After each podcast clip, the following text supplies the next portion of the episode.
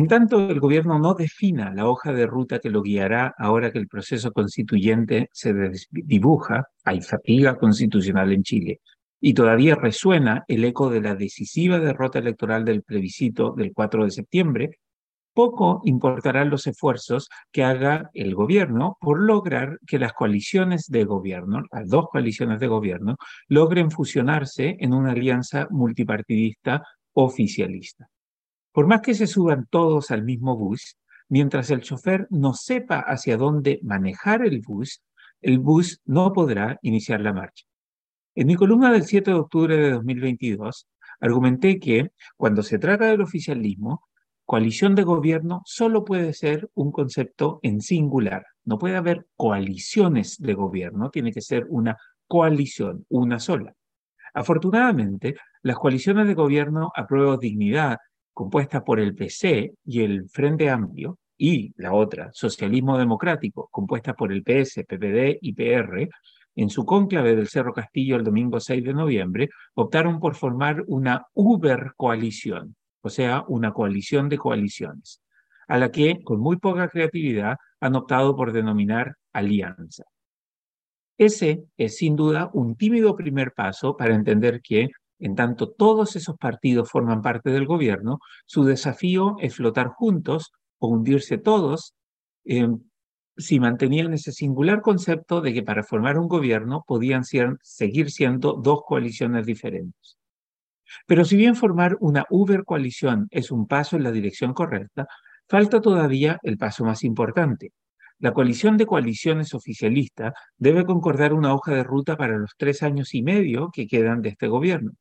Esa hoja de ruta debe tomar en cuenta las dos cosas más importantes que han ocurrido desde que Gabriel Boric se convirtió en presidente de la República.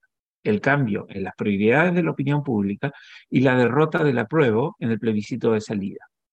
Los chilenos ahora están más preocupados de la inflación, la inminente recesión económica y los crecientes niveles de violencia.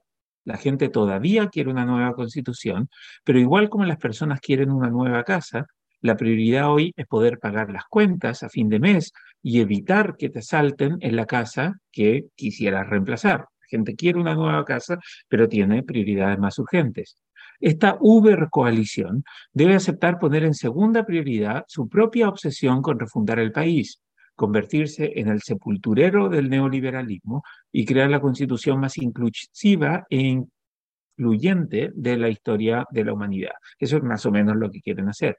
En cambio, lo que tienen que hacer es entender que, a menos que se haga cargo de las prioridades de las personas, el gobierno de Boris seguirá el mismo camino hacia el fracaso que tan espectacularmente tomó la Convención Constituyente. La buena noticia para el gobierno es que la hoja de ruta que debe tomar para ser exitosa es simple y ya está dibujada. La administración Boric tiene que aprender del pragmatismo que tuvo la concertación en sus mejores años hay que escuchar la voz del pueblo y actuar en consecuencia. La gente quiere un gobierno que tenga mano dura contra la delincuencia. Las personas demandan un gobierno que, avanzando gradualmente hacia una mayor inclusión y oportunidades, sea capaz de atraer inversión extranjera y también inversión nacional. Para poder ser exitoso, el gobierno de Boris deberá ser más como el gobierno de Ricardo Lagos que como los gobiernos de izquierda que tradicionalmente han gobernado en América Latina. Tal vez este sea un buen momento para que Boris tome su teléfono celular, monte su bicicleta y emprenda camino hacia la residencia de Ricardo Lagos.